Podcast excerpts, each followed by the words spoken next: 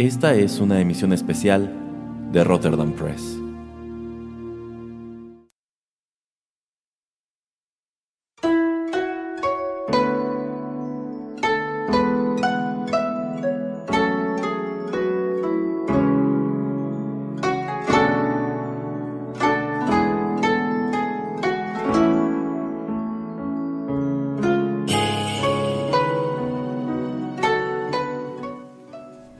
Hola, ¿qué tal amigos? Bienvenidos a Rotterdam Press, a una nueva emisión especial del podcast. Los saluda Juanito Pereira, aquí con la compañía de quien ya escuchen que se ríe, el señor Erasmo. ¿Cómo estás, Erasmo? Sorprendido, yo estoy aquí sentado preparado con mis notas para TechPili, que el señor Pereira me encargó muy encarecidamente que Oh, preparara notas para TechPili y me tendió una trampa. Oh, sí. Muy bien, pues sea bienvenido a lo que ya todos conocen como el especial eh, eh, de Japón con amor, la Juanito Pereira's Experience. Ok, ok. Ahora tiene que- mi atención, señor Pereira. Tal vez recuérdele a, la gente de, de sus tres programas anteriores, por favor, así como rápidamente también para que vayan a escucharlos. Eh, bueno, aquí en el podcast tenemos una lista de reproducción titulada Desde Japón con Amor, que son tres emisiones que hice porque, bueno, llevaban mucho tiempo pidiéndome que hablara de anime y en específico de algunos como Los Caballeros del Zodiaco, etc. Entonces se me ocurrió hacer un programa sobre anime, pero en donde escucháramos solamente openings de anime, porque bueno, la música relacionada con estas caricaturas es muchísima. Y pues me pidieron tantas que tuve que hacer eh, tres programas y pues al final del día fue un ejercicio que me interesó. Y por lo que veo al señor Pereira también. Ah, pues yo me acuerdo que después de escuchar la tercera y última versión de, de ese especial, eh, pues tuve que rápidamente ir a, a mi servicio de mensajería eh, directa con Erasmo, mandarle mensajes preguntándole que por qué no había esco- escogido o puesto X o Y tema. Ajá. Así es que pues yo mismo preparé este programa y tal vez si me dan, si me dan ganas y, y- y si soy una persona y un locutor magnánimo le daré permiso al señor Erasmo de que al final, si él quiere, agregue una. Así es que muy bien, muy bien. Vamos, vamos con la primera. Esta va a ser sorpresa para el señor Erasmo y las próximas sí le voy a comentar fuera de micrófono qué es lo que vamos a escuchar. Pero la primera va a ser sorpresa. Así es que ya regresamos.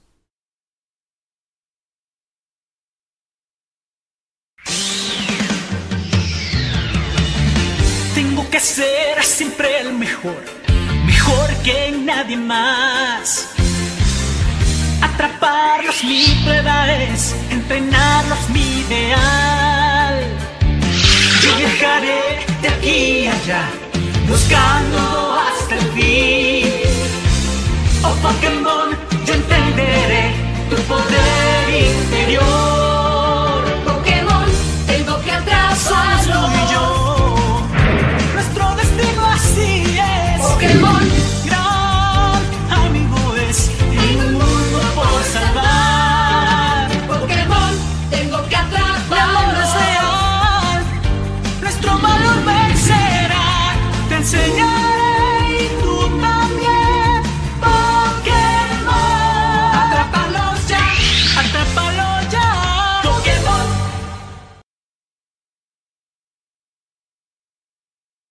Muy bien, acabamos de escuchar el tema, obviamente el intro latino de la canción titulada Atrápalos ya. Ese fue Oscar Roja, una adaptación de Adolfo Rodrigo a- Aguirre, perdón. Eso fue de la serie Pokémon, que pues de hecho sigue dando. Creo que ya van 1107 episodios, 24 temporadas, 24 películas y esto tiene desde el año 1999. ¿Cómo la ves? Sí, bueno, esta es una franquicia enorme, una franquicia de Nintendo que yo siento que al menos acá en América se tardó un poco en despegar, pero en cuanto llegó esta primera animación, la primera animación en centrarse en las aventuras de Ash, Ash Ketchum y Pikachu, bueno, pues se volvió todo un fenómeno y es uno de esos títulos que muchísima gente ve con nostalgia. Debo decir que yo no tanto porque nunca fui súper fan de Pokémon, sí lo veía ocasionalmente, sí me gustaba, me acuerdo de la película. Pero este, bueno, igual siento que es un producto que, sobre todo quienes lo hemos si no seguido, lo hemos acompañado desde hace ya más de 20 años, de pronto como que decimos, al principio 151 era divertido, ahora ya no estoy tan seguro. Creo que casi ya, casi, o ya están más de 800, algo, ya casi va a llegar a 1000, o sea, está loquísimo. Eh, pero a ti te toca ver, seguir o eh, esta caricatura, eh, pues cuando sale, creo que salía en el canal 5 en México. ¿Tú, la veías? Eh, sí, sí, porque bueno, era un bloque de caricaturas de la tarde que por lo regular, incluso si no les prestaba atención, era digamos lo que se quedaba de fondo mientras yo hacía otras cosas. Y pues, insisto, no me encantaba, pero tampoco me parecía malo. A fin de cuentas, eran episodios súper formulaicos y me parece que siguen siéndolo. O sea, en todos era exactamente lo mismo. Siempre iba a llegar el equipo Rocket a presentarse y tenían algún plan muy tonto para robar a Pikachu. No sé si aún quieran robar a Pikachu. No, creo que no. Este, pero pues Ash se las apañaba para salvar el día al final. Y pues, el equipo Rocket ha sido derrotado otra vez. sí, yo me acuerdo que, bueno, como Em, según yo veo o empiezo a ver la caricatura al principio y más o menos al mismo tiempo pues el frenesí de los juegos de Pokémon, de Pokémon rojo y el azul eh, pues explota en, América y en, América Latina. Eh, a mí sí me gustaba mucho todo lo que era relacionado con, esta propiedad. Eh, yo sí me acuerdo que pues la veía y como dice el señor Erasmo, se volvió tan formulaica que creo que después de 4 o 5 temporadas dije, ok, ya basta, no puedo seguir más con esto porque pues era lo mismo, ¿no? Entonces así como que había otras cosas que ver, pero lo que a mí me gustaba era que, que podías eh, pues tener eh, o podías ver a todos los Pokémon, ¿no? Y, sobre todo también cuando había nuevas temporadas y no habían salido los nuevos juegos en, en América, pues ya veías a los nuevos Pokémon, o, a veces también ni, ni, los juegos habían salido ya en Japón, pero habían anunciado nuevos Pokémon y ya los podías ver ahí, ¿no? Entonces así como moviéndose y todo, porque pues no sé si mucha gente ha jugado los juegos antiguos, que casi todos, hasta todavía ahora es lo mismo.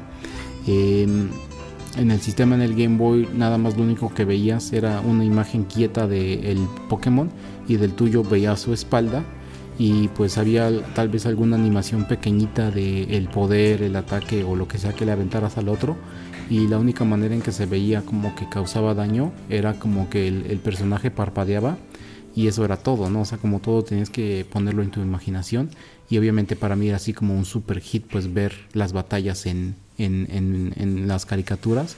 Así es que eso yo creo que atrayó a mucha gente. Y a mí lo que me sorprende es eh, lo que acabo de comentar de que 1170 episodios y 24 temporadas es, es increíble. Así se me hace como sui generis que ha durado ya tantísimo tiempo.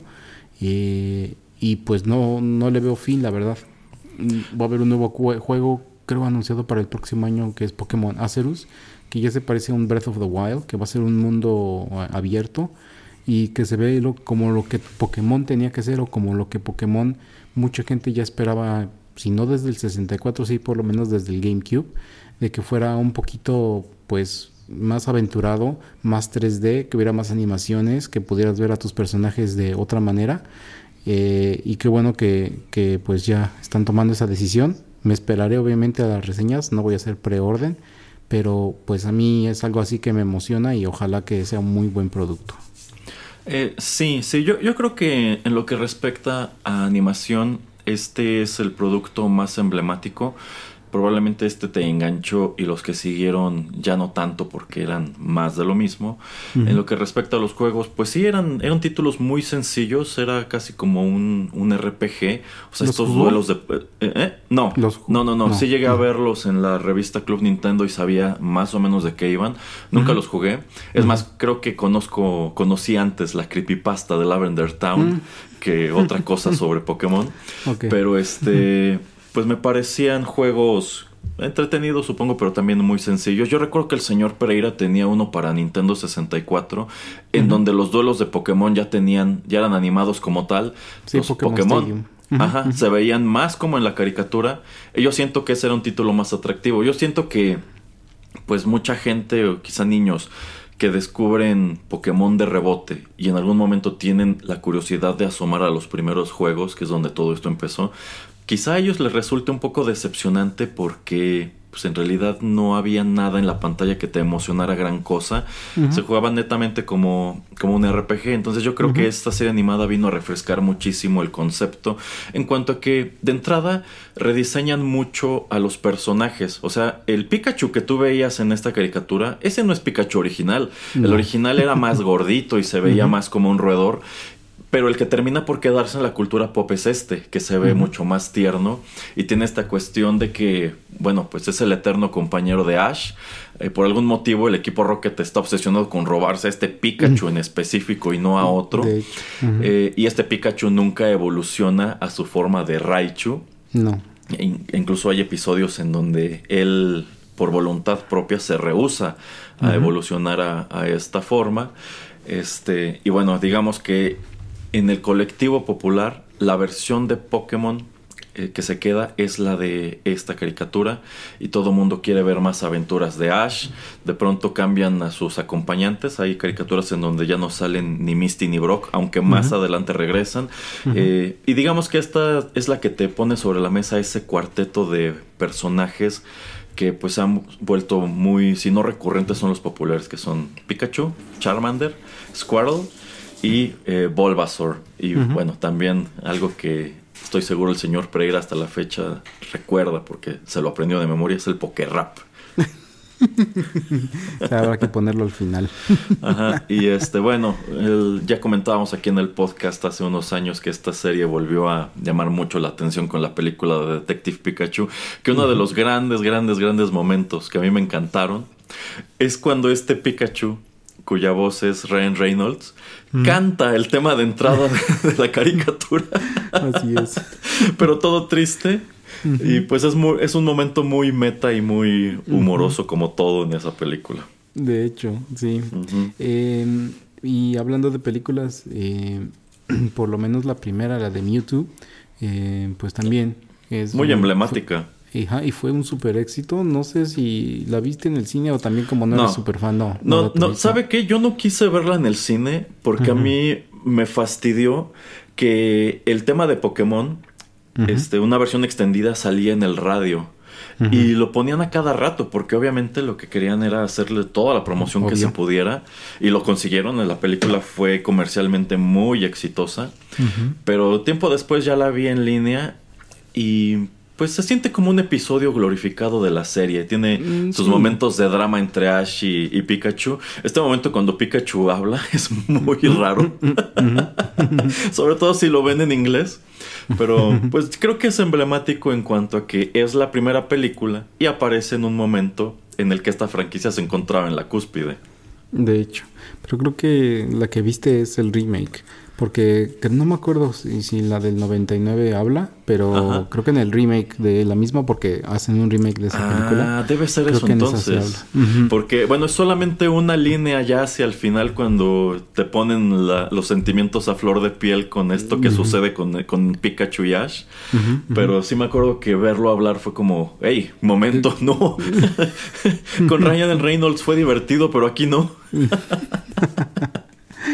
Y bueno, nada más para terminar lo que sí me acuerdo y lo que sí me gustaba muchísimo ah, de, la primera corrida de las primeras temporadas con Ash, era que muy inteligentemente yo creo que los escritores y todos los animadores eh, para pues renovar el roster de todos los Pokémon que podía traer Ash, eh, pues él los iba liberando. Entonces a mí me gustaba mucho.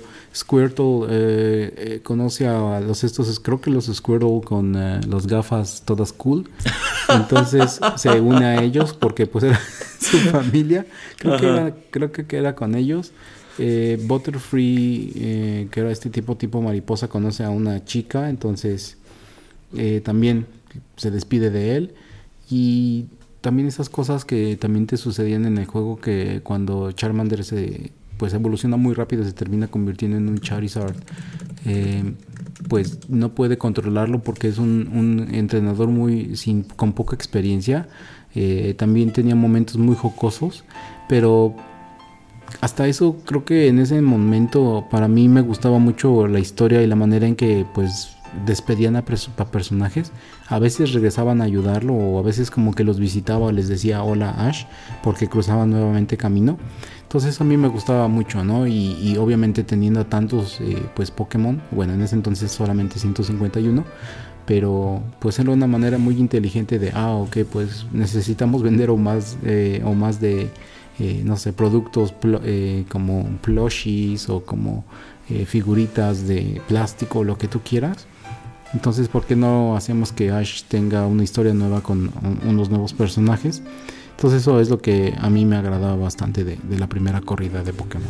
Eh, sí, ciertamente fue muy astuta la manera de pues presentarte a los personajes y tratar de explotar a todos ellos, eh, que progresivamente se los van encontrando y algunos pues se quedan pues de manera permanente, si no con el elenco como un chiste recurrente como es el caso de, de Jigglypuff, que pues demostró ser tan carismático que hasta aparecía en el primer Smash Brothers, este o Psyduck, que a mí Psyduck. igual me, me encanta cuando llega eh, Psyduck.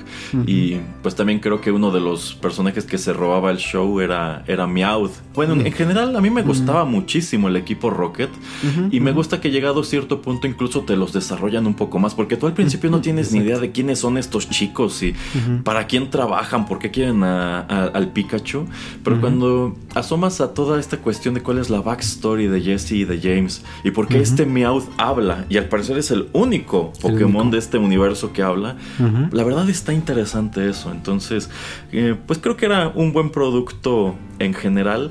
También creo que es una animación que ha vivido quizá más de lo que debería.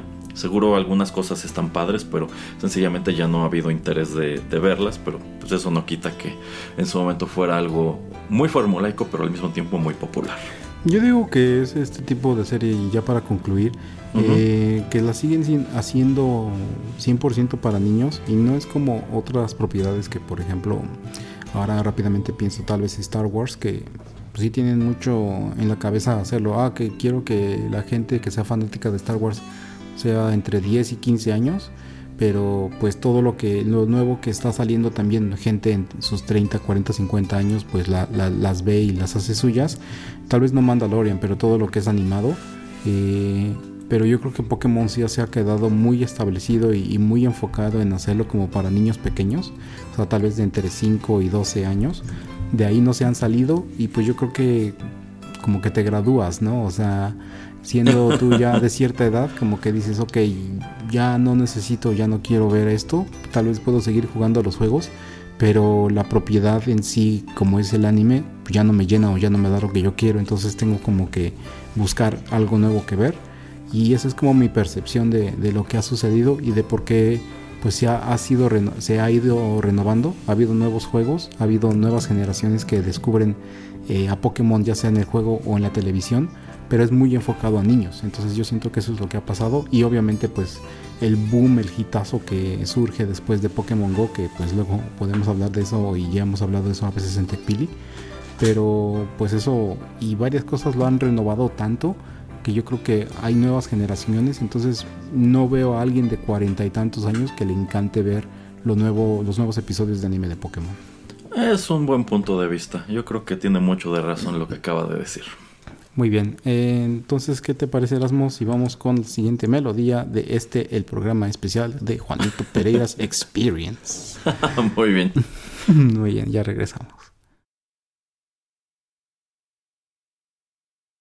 Gato Samurai. ¿Podrían decirme quién va a ir?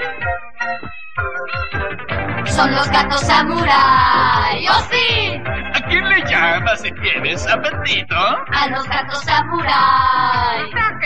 ¿A quién llamamos a combatir el crimen? Speedy es el líder que veloz vendrá a luchar. Así es. Un buen peleador y también es un glotón. La linda poliéster que nunca temerá. Participa en la batalla, siempre contra el mal. Y Guido, gran guerrero, romántico y valiente, a menudo enfurece si la ley se rompe. Son los gatos samurai. Y ya verán que sin pensar mil aventuras vivirán. Y con entusiasmo. Y sin retroceder, Y con decisión. al mal combatirán.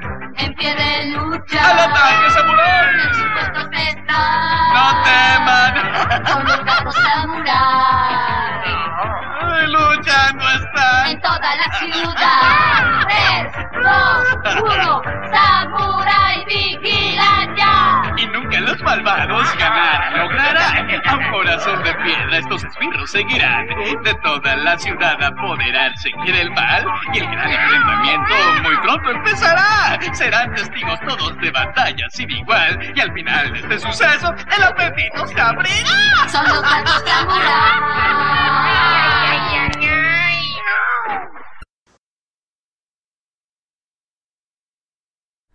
Muy bien, ya estamos de regreso. Acabamos de escuchar el intro latinoamericano de Los Gatos Samurai, eh, en inglés Samurai Pizza Cats.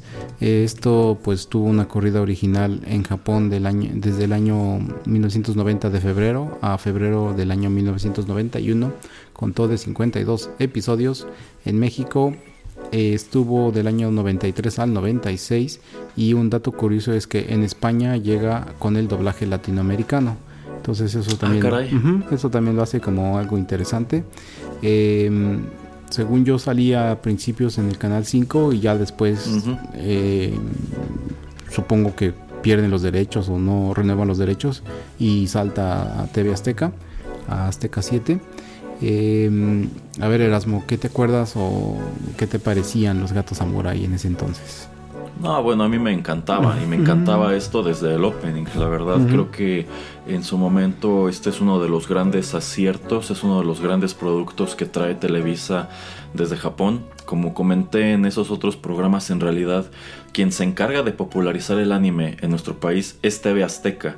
Y esto es cuando ellos deciden presentar esta barra de anime vespertino que estaba encabezada por títulos como Saint Seiya, como Sailor Moon eh, y otros tantos que aparecieron en aquellos años. Y en realidad, pues esta fue la empresa que se mantuvo a la cabeza porque eh, Televisa y en específico el canal 5 era un canal muchísimo más orientado a traer caricaturas de Estados Unidos que de Japón. en, en sí, ellos no traen Dragon Ball hasta que se dan cuenta de que pues están perdiendo mucho mercado en ese terreno eh, contra los animes de TV Azteca que probaron ser endiabladamente populares. Y es precisamente la llegada de Dragon Ball lo que vuelve a cambiar el mercado por completo. Eh, en sí, cuando llega Dragon Ball a nuestro país, igual que en todos los países en donde se ha mostrado, fue un fenómeno increíble. Y digamos que eso fue lo que vino a obliterar de lleno eh, pues a la barra de anime de TV Azteca, que a su vez pues se asocia o compra la licencia de Disney y ellos pues empiezan a traer productos de Disney mientras que el canal 5 pues sigue trayendo otros títulos de Estados Unidos, pero su carta fuerte durante muchísimos años fueron Dragon Ball y Dragon Ball Z. Entonces yo considero que para quienes crecimos en los años 90, sin, sin lugar a dudas, los gatos samurai o samurai pizza cats fue pues uno de los primeros acercamientos que tuvimos a las caricaturas que vienen de Japón, que debo decir, cuando yo era niño no sabía que esta era una caricatura japonesa, tomando en cuenta que el título estaba en inglés. Yo pensaba que era una caricatura estadounidense que pues estaba tratando de parodiar lo que era este Japón o la cultura japonesa, no es hasta que crezco que descubro cuál es la historia de este producto, que dicho sea de paso es una historia muy complicada, así como en su momento les platiqué sobre Robotech y cómo pues lo que nosotros conocimos como Robotech en el continente americano era un híbrido de tres animes distintos de la misma productora. Bueno, pues hay una historia así de enredada detrás de lo que es Samurai Pizza Cats, que en Japón se titula Kiato Ninden Teyande. no sé si se pronuncia así, pero bueno, si alguna vez tuvieron la curiosidad de saber cuál era el nombre de este producto allá en Japón es este. Y bueno, contrario a lo que ocurre con muchos de los que ya comentamos en aquellas otras ocasiones, este es un título que surge netamente como un anime en 1990. Detrás de esto no, no hay un manga.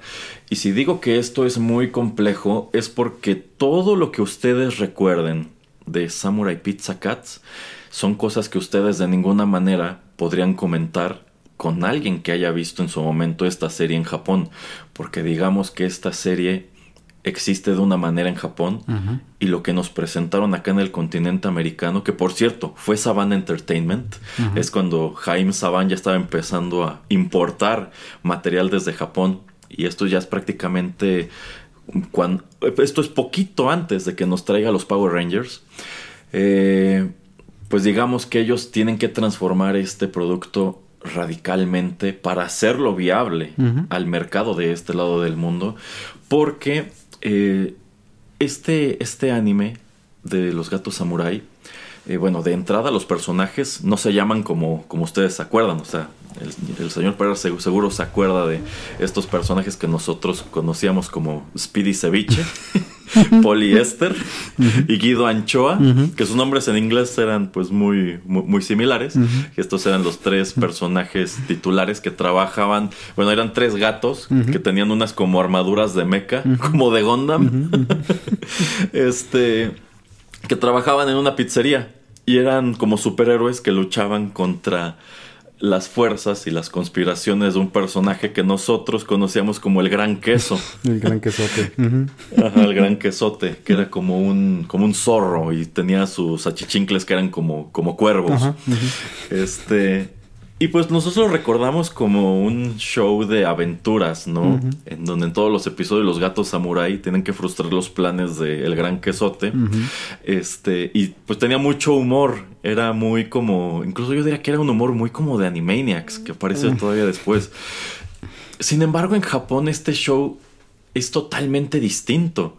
En Japón, este es un show que va mucho que satiriza mucho la cultura japonesa y en donde los personajes que tú estás viendo son alusivos o son parodias o sátiras de personajes que un televidente japonés tiene totalmente presente y puede entender la broma sin ningún problema porque tiene todo el contexto necesario para entender la broma y se ríen de muchas cosas del periodo histórico que supuestamente están mostrando aquí, que es como el Japón feudal todavía. Eh, pero pues al mismo tiempo le revuelven un montón de cosas como esto de la, de la pizzería, que yo casi me atrevería a apostar que en la versión japonesa no debe ser una pizzería probablemente es alguno de estos restaurantes de comida callejera o comida rápida más tradicional de Japón. O si es una pizzería, pues probablemente ahí está el chiste, ¿no? esto es, se supone que te están mostrando el Japón feudal, pero estos gatos traen como cosas como este, robóticas o cibernéticas y hacen pizzas, ¿no?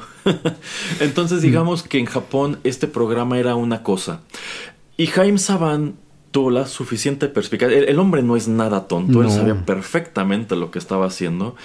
Él tiene la perspicacia suficiente para decir, yo no puedo llevarme este show a Estados Unidos como está, porque allá la gente, eh, eh, eh, allá la gente no conoce la historia de Japón tan a detalle como para entender muchas de estas bromas. Entonces él decide hacer exactamente lo que hicieron en su momento con Macros y Robotech.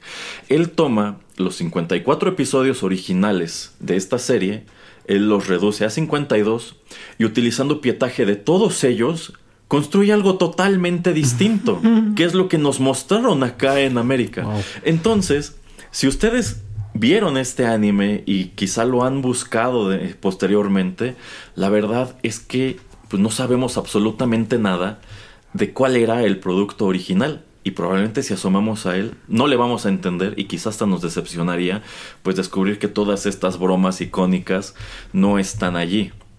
Entonces, pues me parece un producto interesantísimo por todo esto que acabo de decirles. No, y, adheriendo a eso, y era algo que le quería, quería, quería traer de comentario sorpresa al señor Erasmo, es que cuenta la leyenda urbana, o no sé si sea mito o verdad, que aunado a todo lo que acabas de decir, para Latinoamérica, cuando querían hacer la traducción, cuentan de que nunca les llegó la traducción de inglés al español, nunca les llegaron los transcripts. Entonces, Ajá. que los de ¿Improvisaron? que improvisaron todo. Todo, todo está improvisado. O sea, se ponían a ver el programa y decían, bueno, ¿qué, qué, qué decimos? Y lo improvisaban todo. Y de hecho, eh, supongo que Erasmo, bueno, como se lo puse muy de sorpresa, no lo ha hecho. Pero si vuelve a ver los episodios, porque me puse a ver tres, cuatro episodios de, de los primeros de, de la serie. Y dije, esto se me hace como que sí es en serio. Y cuenta esta peculiaridad también este programa en especial. No sé si ha pasado en otros eh, animes que tiene un hay un narrador. O sea, hay un narrador que te va contando.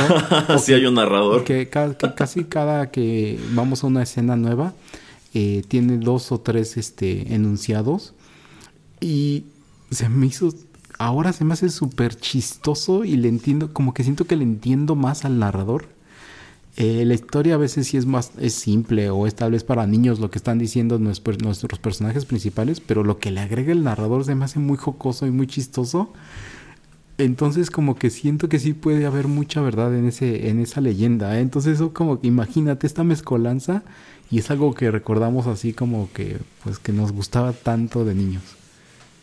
Wow, sí, eh, bueno, eso no lo sabía, pero de ser cierto, pues le suma a la leyenda de este producto, ¿no? Porque yo siento que este es uno de esos títulos legendarios en nuestro país, sobre todo si crecieron en los años 90, estoy seguro que alguna vez lo vieron o quizá al momento de que lo estamos mencionando ya se acordaron de qué caricatura se trataba. Sí. Sí, muy, muy interesante todo lo relacionado con este título y pues eh, seguro que tampoco se imaginaban que fuera algo así de complejo. Sí. O sea, quizá para usted, quizá ustedes se imaginaban que así como lo vieron, se vio en Japón, pero no.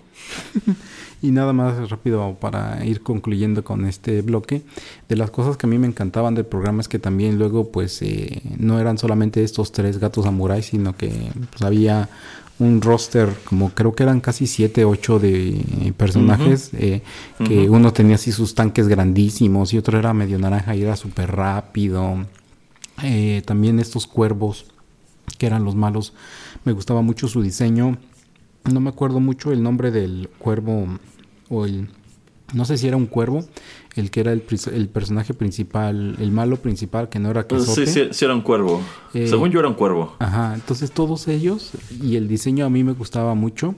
Eh, y bueno, sí, lo que ya comentaba rápidamente el señor Erasmo de que el gran quesote pues era primer, eh, primer ministro de el consejo, el concilio de, de- del presidente, del, del emperador, perdón, de, mm, de ahí del, del pequeño Tokio, de to- supongo que de Japón ahí futurista. Eh, y bueno, la razón por la cual el, el gran quesote pues quería tomar posesión de esto era debido a que pues el emperador eh, estaba, como dice, como dice aquí el texto, estaba rematadamente loco porque le quitaron, porque le fueron quitadas sus muelas del juicio. y entonces la que pues en verdad gobernaba era la princesa Violeta y la princesa Violeta cuando pues se ponía toda nerviosa se le abría la cabeza y aventaba misiles. Y, sí es cierto. y, pues el Speedy Ceviche y Guido Anchoa pues siempre tra- trataban de conquistarles, estaban peleando. Y pues esta morra pues o sea ni idea de que estos dos locos estaban así creyendo que les iba a hacer, que ellos dos pensando que le iban a hacer caso eh, y viendo nuevamente los primeros episodios sentí que se sintió como Dumb and Dumber.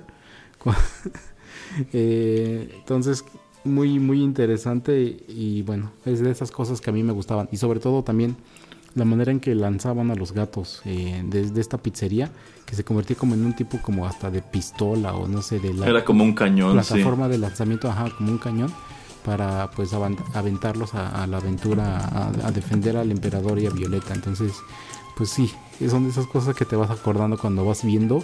Y bendito YouTube, ¿no? Porque ahí podemos encontrarlo y en español, en latino. Sí, sin duda. Yo creo que es un gran título. Eh, ¿Quién era su gato samurái favorito, señor Pereira? Speedy, obviamente, Speedy. De los demás, eh, no me acuerdo exactamente, pero me gustaban mucho estos, te digo, los otros gatos que los ayudaban. Me, me gustaban mucho. Yo decía, ay, ojalá que en este episodio salga otro de esos este, gatos que casi nunca salen, porque se me hacían bien chidos también. No, mi favorito era Guido Anchoa. Ah. Qué raro. Sí, ya sé. Muy bien. Eh, no sé si tengas algo más aquí que comentar. Por el momento no, señor Pereira. Muy Ya bien. podremos, ya podremos revisitar esto en otra ocasión. Perfecto. Muy bien. Entonces vamos con la siguiente caricatura.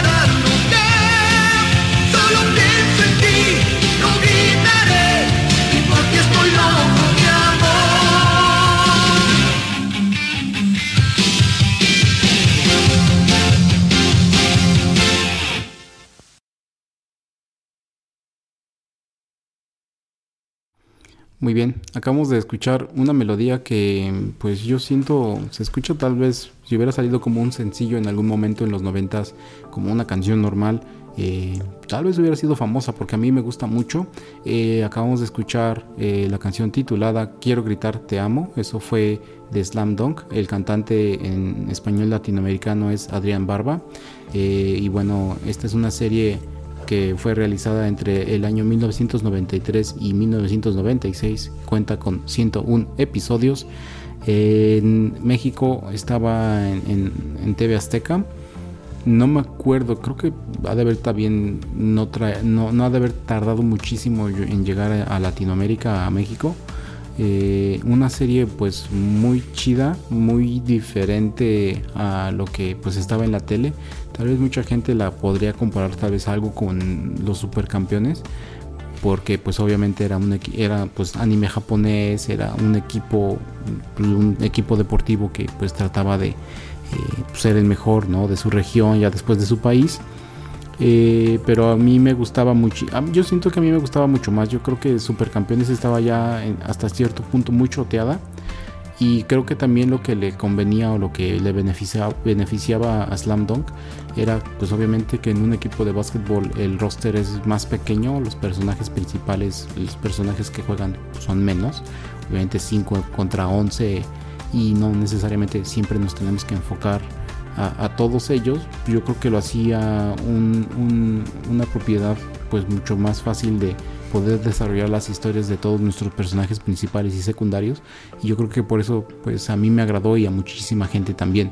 Obviamente también pues en este bueno en este momento eh, pues también TV Azteca transmitía mucho lo que era la NBA entonces yo creo que eso empatado con con ver esta caricatura pues por lo menos en México era algo que pues a mí se me hacía muy chido y que pues me hizo eh, pues apreciar y que me gustara mucho más y empezar a practicar el básquetbol. No sé, eh, pues a ti qué te pareció la caricatura Erasmo, a mí me gustaba muchísimo. Eh, sí, sí, yo creo que este es otro de esos títulos súper entrañables del anime noventero en nuestro país. Esto fue creado por Takehiko Inoue en 1990. Aquí sí tuvimos primero un manga, después un anime. Y yo creo que este, esta caricatura debió llegar a nuestro país precisamente por el entre el 95 y el 97. Y yo creo que, bueno, uno de los... Bueno, son dos motivos sobre todo lo- los que yo creo que motivan a TV Azteca a traerlo. El primero de ellos es lo que ya mencionó el señor Pereira, la popularidad de la que gozaban o gozaron en su momento eh, los supercampeones o Captain Tsubasa que se transmitía en el canal 5 y yo creo que es muy importante esto que señaló el señor Pereira de que en aquellos años TV Azteca estaba impulsando muy fuerte o bueno dentro de sus posibilidades el básquetbol porque ellos tenían este programa sabatino en donde pues te comentaban eh, la- lo que había ocurrido en la semana en la NBA que bueno, era también este periodo histórico en donde la NBA cobró popularidad internacional, pues prácticamente gracias a Michael Jordan. Mm, Entonces, eh, yo siento que TV Azteca hizo mucho por visibilizar, si no es que popularizar el básquetbol en nuestro país, mientras que Televisa estaba casada de lleno con el fútbol como sigue hasta la fecha. Y bueno, es algo que le llevan criticando durante años, que pues las televisoras se encargaron de prácticamente invisibilizar cualquier otro deporte en vista de que pues tenían también una se llevaban una gran tajada del enorme enorme negocio que es el fútbol en nuestro país. Pero Slam Dunk también es un título muy interesante en cuanto a que de este modo de este mismo modo en el cual en los 90 TV Azteca se puso a visibilizar el básquetbol en México bueno si el básquetbol cobró popularidad en algún momento allá en Japón, tanto así como para que hasta la fecha existan equipos profesionales, se debe nada menos que a este título, Slam Dunk. Eh, no podemos decir exactamente lo mismo de Captain Tsubasa, a pesar de que también fue un título muy popular allá. Y es que el, el fútbol, el fútbol soccer también es muy popular en Japón. También el béisbol, o sea, como que allá sí, sí le encontraron, sí tuvieron mucha predilección por este tipo de, de deportes más occidentales. Eh, pero realmente el que popularizó el básquetbol entre los jóvenes fue Slam Dunk. Y es que yo considero que este es un título sin desperdicio, está padrísimo. Ya sea que estés viendo la caricatura o leyendo el manga, que de hecho sí lo he estado coleccionando, aunque irónicamente me falta el número uno.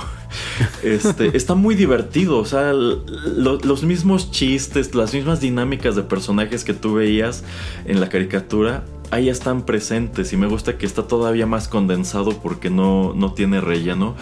Pero a mí me encanta desde el planteamiento y es que este personaje Hanamichi Sakuragi es la cosa más carismática del mundo. Pues porque es una de estas historias que son muy recurrentes en el anime o en la animación japonesa, en, en el manga o en la animación japonesa, pues de jóvenes delincuentes que casi todos tienen ese mismo peinado, pues, quizás recuerdan a personajes que veían en Yu Yu Hakusho o en Shaman King, que todos, pues como que este peinado de, de ese rizo medio de Elvis es algo muy de pandilleros de esa época y cómo utilizan estos uniformes escolares super guangos. Eh, que bueno, ese es un gran, gran, gran estereotipo japonés y también es considerado algo que ya está muy pasado de moda. Pero me gusta mucho cómo este chico Hanamichi, pues a pesar de que es una especie de pandillero, como que a él lo que le pega realmente es que es muy impopular con las chicas. hasta, que, hasta que llega a su primer año de preparatoria y allí conoce a Haruko, que se convierte en su, en su interés romántico.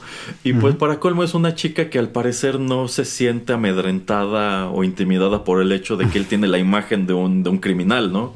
Que nosotros lo vemos muy normal, pero en Japón es muy fácil entender para ellos que este chico es un pandillero y quizá va a crecer para unirse a la Yakuza, una cosa así de horrible. Este, pero eh, pues Sakuragi se da cuenta de que, bueno, o él piensa que su rival por los afectos de este Haruko es otro chico llamado Rukawa, quien es como la estrella del equipo de básquetbol de la escuela, y él decide anotarse en el equipo solo para impres- impresionar a esta chica. Y es así que descubre que el capitán gorila, el capitán de, de este equipo, es el hermano mayor de, de Haruko. Y empiezan a llevar esta dinámica súper chistosa en donde se dicen de cosas, se hacen de cosas, pero al mismo tiempo pues digamos que tú sí terminas por engancharte en esta narrativa en la cual Sakuragi, a Sakuragi termina por gustarle el básquetbol y pues más allá de haberse anotado en este equipo solo para deslumbrar a la chica, eh, se da cuenta de que sí tiene cierto talento, ¿no? Y pues es chiste recurrente que es muy arrogante y al principio nada le sale bien, pero pues es muy padre cómo los personajes van creciendo a través de, de la historia y bueno, yo, yo creo que todo lo que ocurre aquí está muy padre y pues nunca falta el humor ni nunca faltan estos grandes momentos en donde Sakuragi se pone las pilas y siempre salva el partido en el último minuto, etcétera, etcétera. Entonces yo creo que esto se ha ganado su reputación a pulso. Sí, y nada más, eh, como dato curioso, o tan curioso, por lo menos en el anime, siento como que tuvo que haberles caído una o varias demandas, Ajá. porque la letra que utilizan para sus uniformes Ah, sí. es igualita a la de los Chicago Bulls, y obviamente los colores y, y las de... eh, ¿Cómo se llama? Estos como los contornos de la letra, eh, la letra y el uniforme en sí, o sea, todo es igualito. Eh, no sé si lo hacen como manera de tributo. A mí me gusta, eh, obviamente es muy obvio, pero pues no sé la verdad si es algo que lo hicieron muy, muy, muy, este, ¿cómo se dice? O sea, muy adrede. Ajá. O si, ay, pues nada más salió así porque salió así, ¿no? Pero yo no le veo ningún, ninguna manera, bueno, o sea, no lo veo yo de una manera negativa, pero pues sí está muy in your face, ¿no? Sí, sí, yo creo que este hecho de, de que el equipo de la escuela de Sakuragi, efectivamente el uniforme sea una especie de rip-off del uniforme de los Chicago Bulls, debe ser totalmente intencional, aunque no sé si para este año de 1990 los Bulls ya se habían convertido en los Bulls. Según yo, esto ocurre un poco más adelante. O no sé si sea una bonita casualidad, pero sin duda este autor debía tener conocimiento de la NBA en vista de que en ese momento en Japón el básquetbol no era nada popular realmente. Sí, efectivamente. Entonces yo creo que tal vez eh, los creadores pensaban, ok, este producto tal vez no va a salir de Japón. Entonces, eh, pues podemos tener y poner referencias de equipos eh, americanos. Eh, y yo creo que no contaban con la popularidad que, con la que iba a contar.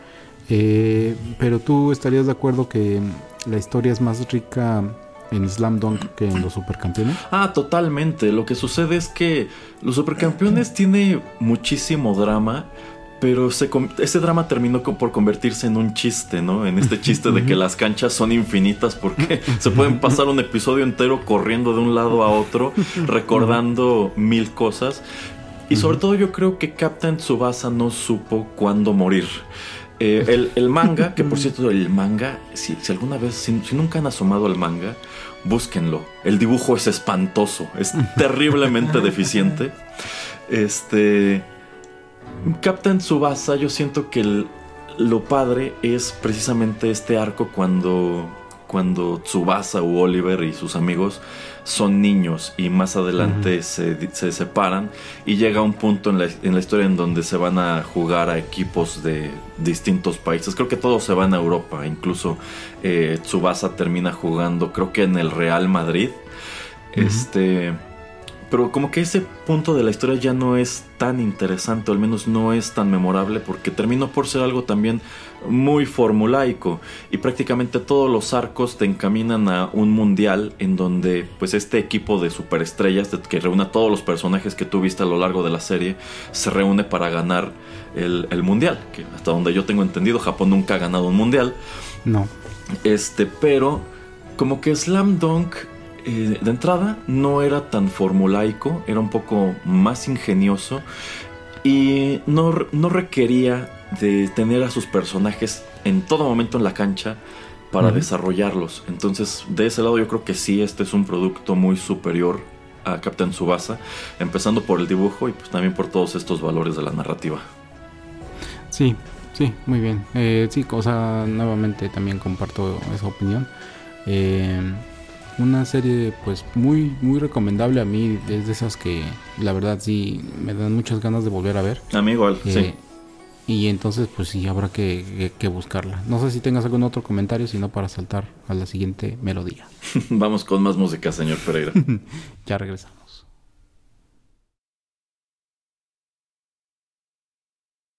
No soy capaz de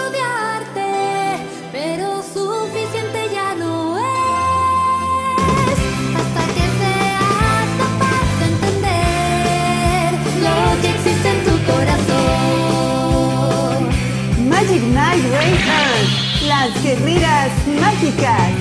Cuando creo que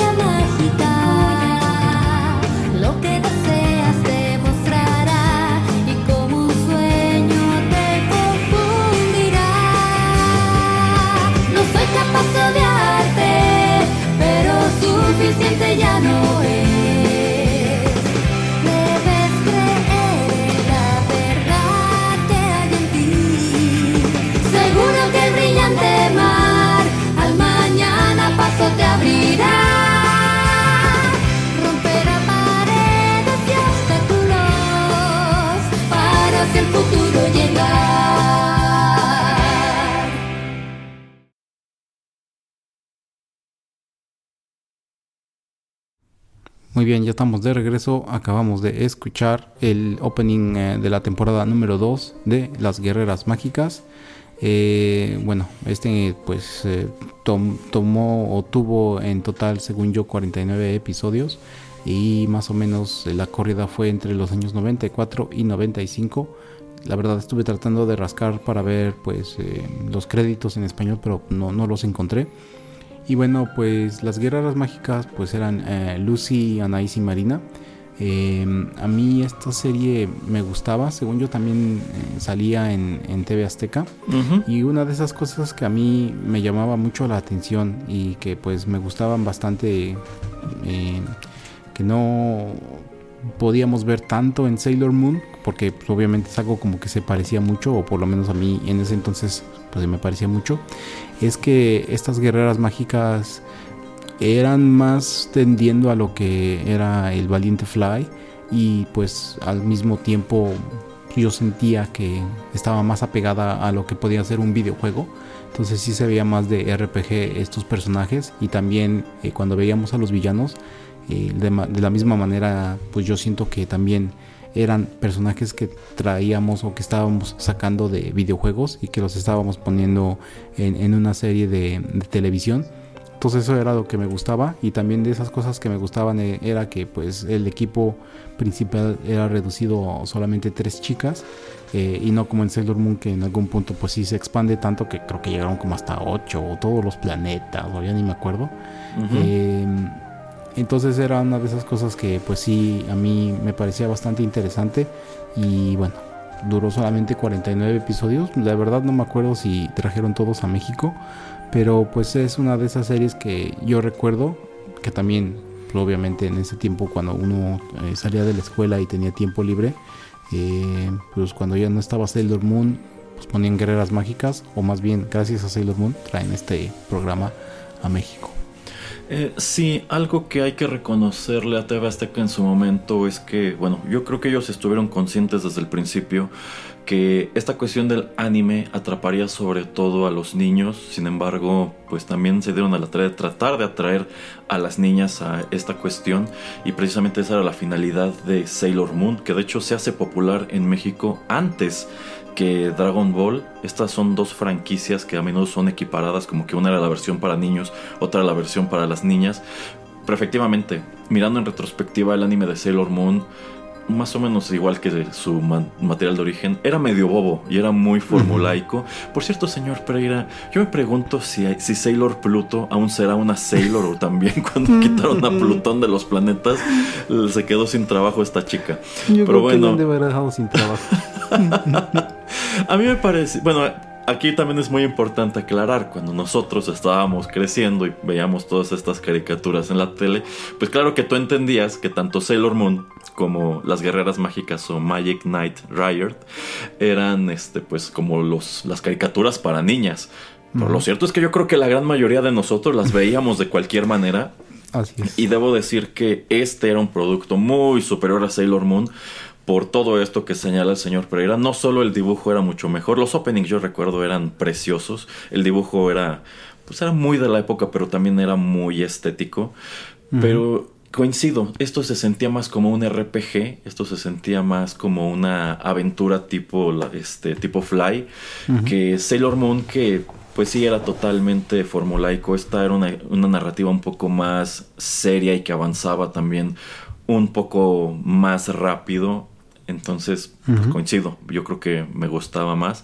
Y también yo me acuerdo muchísimo del el primer episodio, que es como el planteamiento de esta historia, que es cuando estas tres chicas, no me acordaba cómo se llamaban en español, en japonés se llaman eh, Hikaru, eh, Fu y Umi. Eh, pues viajan a, a Tokio precisamente, a esta torre, esta como antena gigante que está en la ciudad de Tokio y es ahí en donde las transportan a este mundo mágico que se llamaba Zephyro y pues las- les presentan de manera muy aleatoria este, esta misión en la cual ellos, ellas tienen que ir a rescatar a, a una princesa que se encuentra eh, atrapada, me parece. No, no recuerdo mucho de esto, la Sí, verdad. desde que era, desde que era niño no lo, no lo he vuelto a ver. Eh, pero me pareció un muy buen planteamiento. Me pareció un episodio introductorio tan bueno que te dejaba enganchado y te quedabas con ganas de descubrir, pues, qué le deparaba a estas, a estas tres chicas. Y pues en su momento no me toca verlo completo, pero es de esas tantas cosas que ocasionalmente recuerdo y digo, estaría padre en su momento asomar a lo que me faltó.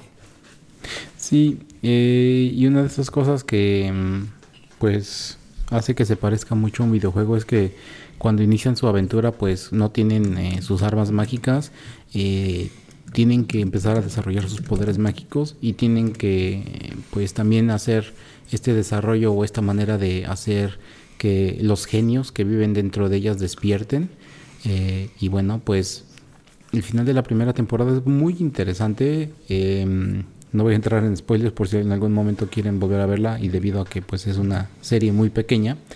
Pero pues las cosas no son lo que parecen y eso también es lo que lo termina siendo muy interesante. O sea, son convocadas por cierta cuestión y ya que descubren lo que está pasando en realidad, eh, pues tienen que cambiar sus planes ya después de que han desarrollado todas estas habilidades que lo hace muy interesante y obviamente pues esto hace que la segunda temporada pues se enfoque en otras cosas eso a mí también me parece muy chido que como lo que estábamos comentando con Pokémon, ¿no? Que después de muchísimas temporadas se estaba volviendo ya muy formulaico y en verdad pues no iba a muchos lugares y una cosa que se me pasó decir ahí es eso de que Meowth pues era pues un Pokémon muchísimo más especial que Pikachu, o sea, en ningún otro Pokémon hablaba. Exacto. Entonces, entonces, ¿qué más querías? O sea, si lo quería como para colección el, el jefe de, de- del equipo de, de Jesse James, eh, pues, o sea, tenías al personaje más chido o, más icónico, más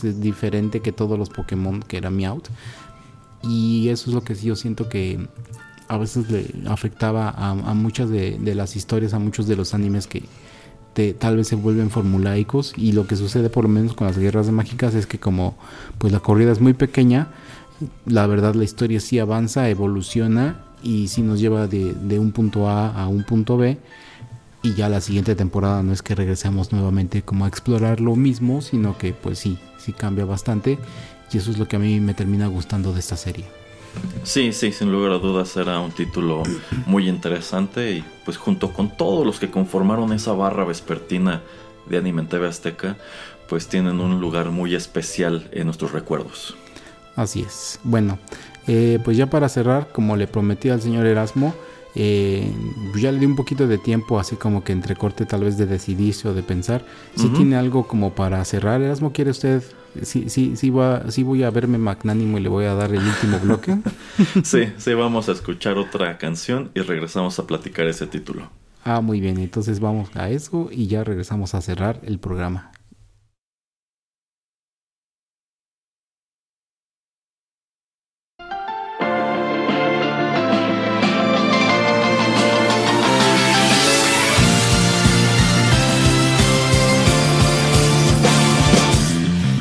めてた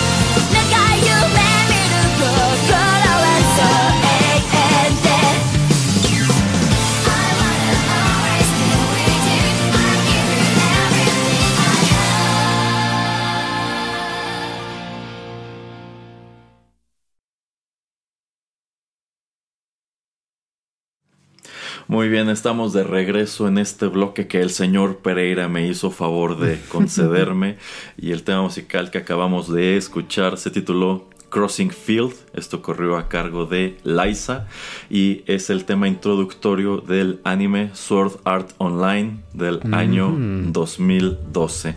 Este anime por supuesto está inspirado en el, bueno es que, es que no es como tal un manga, sino que es una serie de novelas ligeras escritas por Reki Kawahara que bueno, estas se publican creo que desde el año 2002 y al menos ahí en Japón terminaron por constituir igual todo un fenómeno, un fenómeno que bueno, sigue creciendo, sigue creciendo porque así como siguen apareciendo estas novelas, siguen apareciendo ahora sí adaptaciones al manga, siguen apareciendo animes, si bien de entre todos ellos yo considero que lo que genuinamente vale la pena es el material original que es pues el primer Sword Art Online que tiene que ver con pues lo que ocurre en el, en el videojuego Sword Art Online.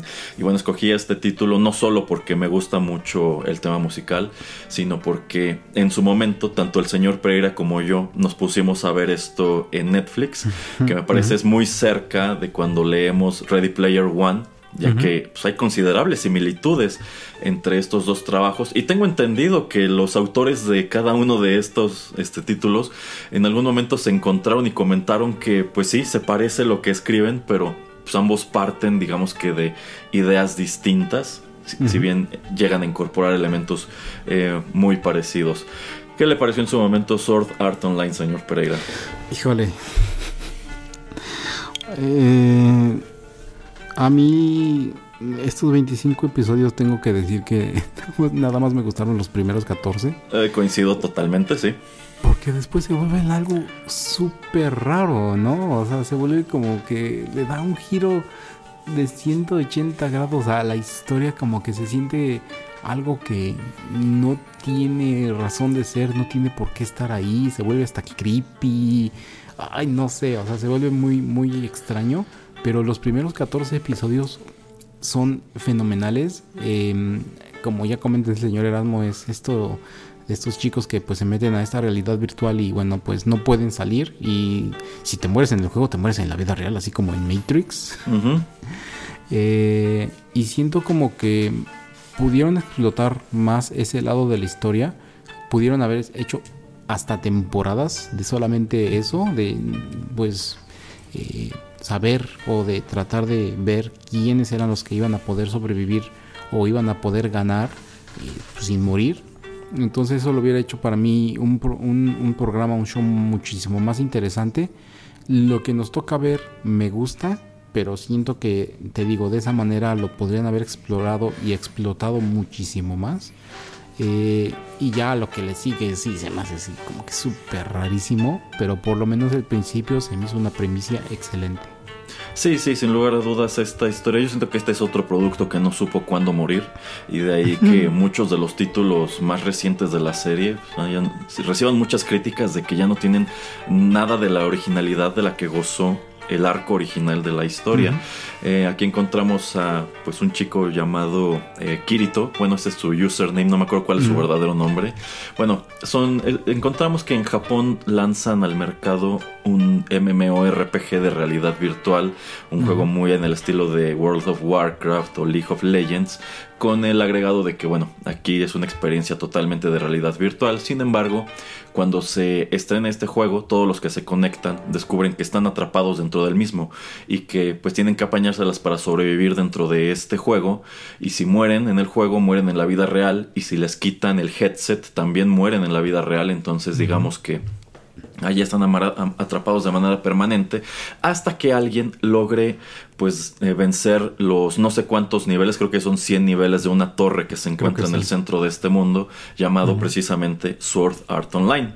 Eh, y bueno, al principio nosotros seguimos las aventuras de, de Kirito, quien es un chico, un chico gamer, quien se termina, con- por se termina convirtiendo en uno de los personajes centrales de esta narrativa en vista de que pues él es muy bueno para, para esto. Y pues conoce a otro personaje que pues es el otro gran elemento de esta fórmula hasta hoy que es Asuna quien se convierte en su aliada y más tarde en su interés romántico. Y creo que esto arranca con mucha originalidad y también es un producto que llega a cierto punto se transforma radicalmente porque esto empieza como tal como una serie de aventuras. Sin embargo, eh, pronto se transforma totalmente en un romance y en un romance super cursi.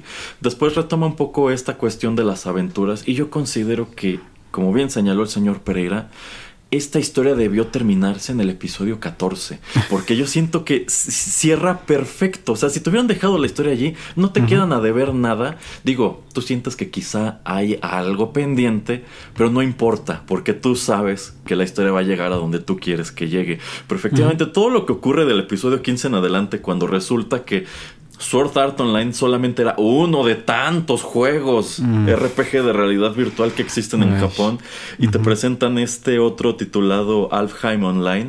Dices, no estoy seguro de que esto me, me siga gustando. Entonces, eh, después de que termine de ver este, este, este primer anime, no me quedó curiosidad de asomar a absolutamente nada más relacionado con este título.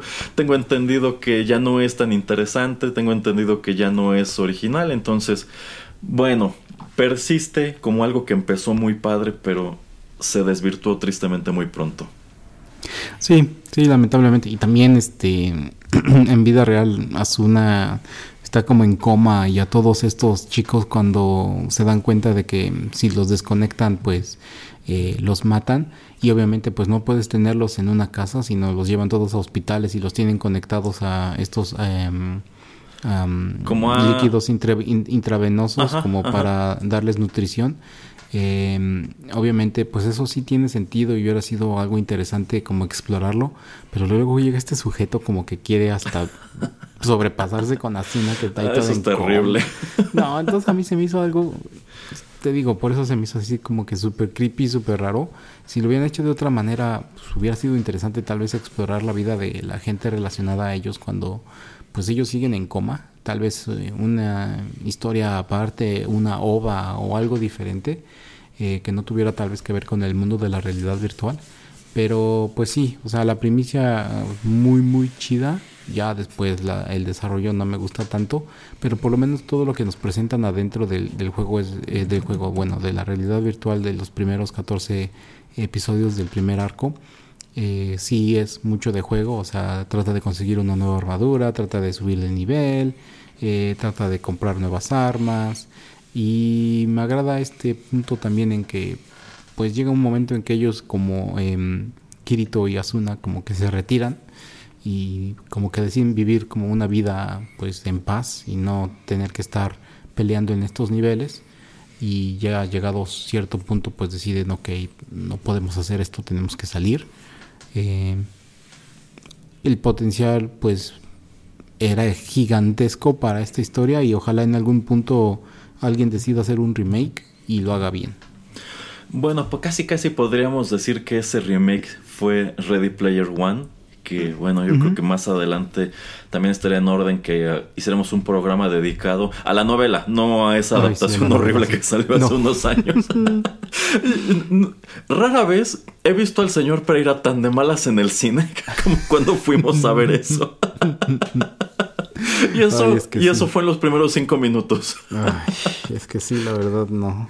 ¿Cómo destruyeron ese gran libro? La Sí, verdad? sí, la verdad, sí. Y, y qué lástima. Pero bueno, Sí. este, muy interesante Sword Art Online. Otro de los grandes valores que tiene este primer anime es que toda la música incidental es composición de Yuki Kajiura, que bueno, si conocen su trabajo, tiene cosas padrísimas. Prácticamente en donde metan a esta señora, ya sabes que al menos tienes garantizado que la música estará padrísima. Así que eh, si, si es por el opening, si es por esta música incidental, yo creo que por eso vale muchísimo la pena asomar en su momento a Sword Art Online. No sé si siga disponible en Netflix, pero seguro que en YouTube no les costará mucho trabajo encontrarla o en Crunchyroll o en alguno de estos sitios que yo estoy Así seguro es. ustedes conocen muy bien para explorar el entretenimiento en el internet.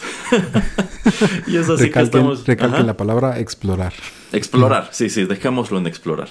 Y es así que estamos llegando al final de este programa que, bueno, nos presentó el señor Pereira, así que a él le toca despedirlo. Ah, no, pues es lo que yo iba a decir. Así es que, ¿qué le pareció este esta sorpresa de da de- de- el especial de Japón con Amor Juanito Pereira Experience. No, pues interesante. En su momento sí me llegaron a solicitar que hiciera otra emisión de precisamente esta serie. Pero pues me empecé a ocupar con otras cosas y también, pues como comenté en aquel entonces, algunos de los títulos que me solicitaron, la verdad, nunca los había visto. Lo único que comenté es lo que pude estudiar de manera superficial. Entonces me gustan los títulos que elige el señor Pereira. Creo que la gran mayoría de ellos son títulos muy consagrados, títulos con los cuales nuestros escuchas estarán eh, familiarizados. Así que pues tiene mucho espacio para la nostalgia. Entonces pues es una sorpresa agradable y qué bueno que al señor Pereira se le ocurrió revivir este formato. Ya lo podremos realizar en otra ocasión con algo que tengo pendiente que es el programa de endings. Ah, caray, sí, sí, sí es. Oiga, nada más una última pregunta.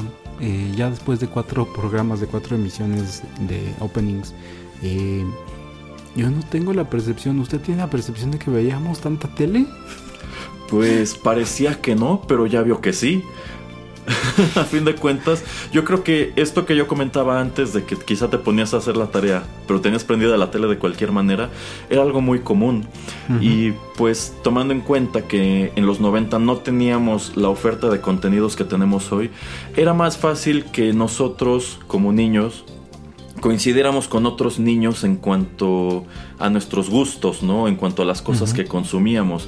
Ah, actualmente es muy difícil tratar de discutir animes recientes con otros fans de anime porque ya son tantos y hay tantas maneras de acceder a ellos que, bueno, yo creo que muchos de los que escuchan este programa quizá en su vida hayan oído hablar de Sword Art Online. Sin embargo, si estuviéramos en los 90, sin lugar a dudas este es uno de los títulos que todos habríamos estado comentando en la escuela, del mismo modo que lo hacíamos con Dragon Ball, del mismo modo que lo hacíamos con Slam Dunk, del mismo modo que lo hacíamos con otras mil cosas. Entonces, eh, pues sin lugar a dudas sí veíamos mucha tele y yo creo que lo padre es eso, que es muy fácil coincidir con gente de tu edad en cuanto a que tú veías estas cosas y que les gustaban las mismas cosas. Eh, comentaba con el señor Geek que pues Dragon Ball y los Simpson terminaron por convertirse incluso en temas de, que son como para hacer plática con extraños de pronto, ¿no? Y yo creo que esto es totalmente cierto. Difícilmente caricaturas actuales les servirán de punto común a los niños de hoy cuando crezcan. Sí, sí. Bueno, pues yo creo que con ese comentario del señor Erasmo podemos eh, cerrar el programa. Muchas gracias a todos. Eh, recuerden que estamos en SoundCloud, en Spotify, Tuning Radio, en sus teléfonos Android y Apple, en cualquier aplicación de podcast. Ahí nos encuentran como Rotterdam Press. Y muchas gracias por su sintonía y aquí sigan en todos nuestros programas que les tenemos en el podcast. Muchas gracias a todos y hasta la próxima emisión. Los saluda Juanito Pereira y el señor Erasmo. Hasta luego.